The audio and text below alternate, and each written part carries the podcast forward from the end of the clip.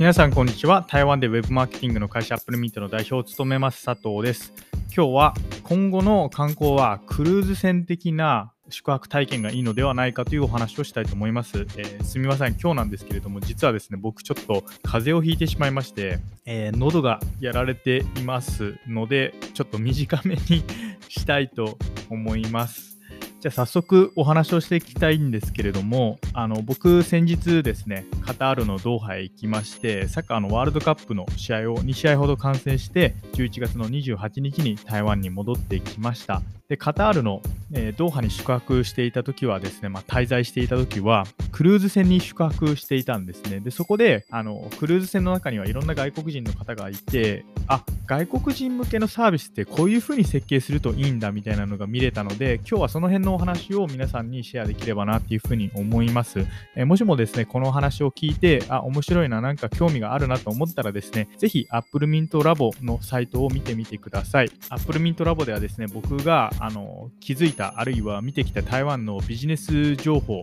であったりとかあるいは、まあ、その台湾のビジネスの場における発見あるいはまあなんかなんて言うんですかねこうこうしたらいいんじゃないかみたいないろんな一時情報を皆さんにシェアしていますので、え、台湾ビジネスに興味がある方はぜひご覧ください今回はですね特別にま僕がカタールドーハに行ってきたということでカタール編を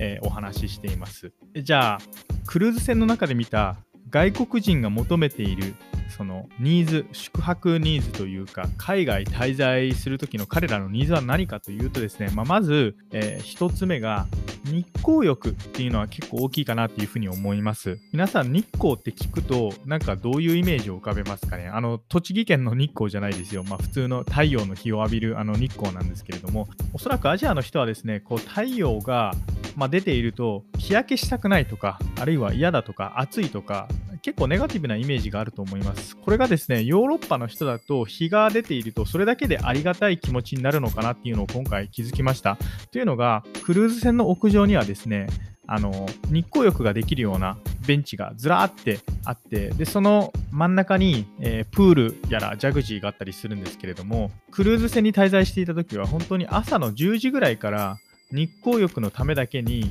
こうプールの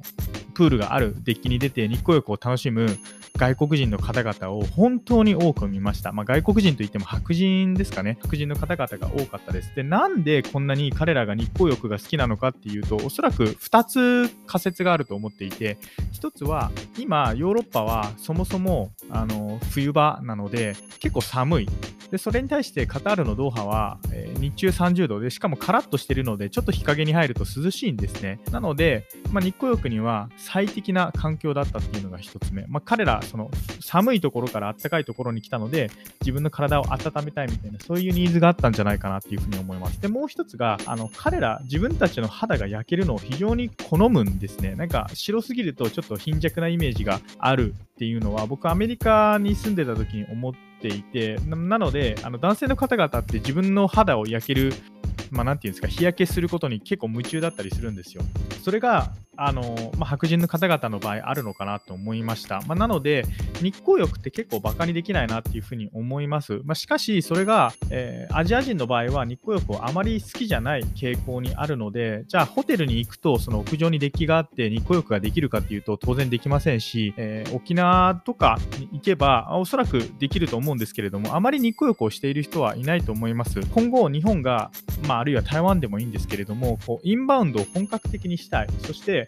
アジアだけじゃなくて西洋、まあ、欧米諸国からも観光客を呼びたいってなったら、えー、ホテルに日光浴ができるような場所っていうのは結構重要なのかなっていうふうに僕は思います。まあ、これが1つ目ですね。で、2つ目のクルーズ船で見た外国人観光客のニーズは何かっていうとですね、コミュニケーションがすごい好きっていうことだと思います。えー、クルーズ船のデッキにはですね、大画面のモニターがあって、こう連日ワールドカップの試合をそこで放送していて、皆さんいろいろお酒を飲みながら試合観戦をしていたりしたんですけれども、その時に思ったのが、まあ、僕日本のユニフォームを着ているだけで結構いろんな人に話しかけられたんですね。で僕が思うに、あの外国人の方々って結構コミュニケーションが好きだなと思いました。いろんな異国の人たちと話すっていうことが好きだと思います。あの台湾とか日本はどうしても島国で、まあ、海に囲まれてるっていうこともあって、他の民族の方々との接触がないので、ちょっと内向的になりやすいというか、あまり自分たちから話しかけない民族だと思うんですね。で、それに対して、まあ、ヨーロッパ諸国の方々っていうのは、まあ、陸続きで隣にいろんな国があって、なんていうんですか、その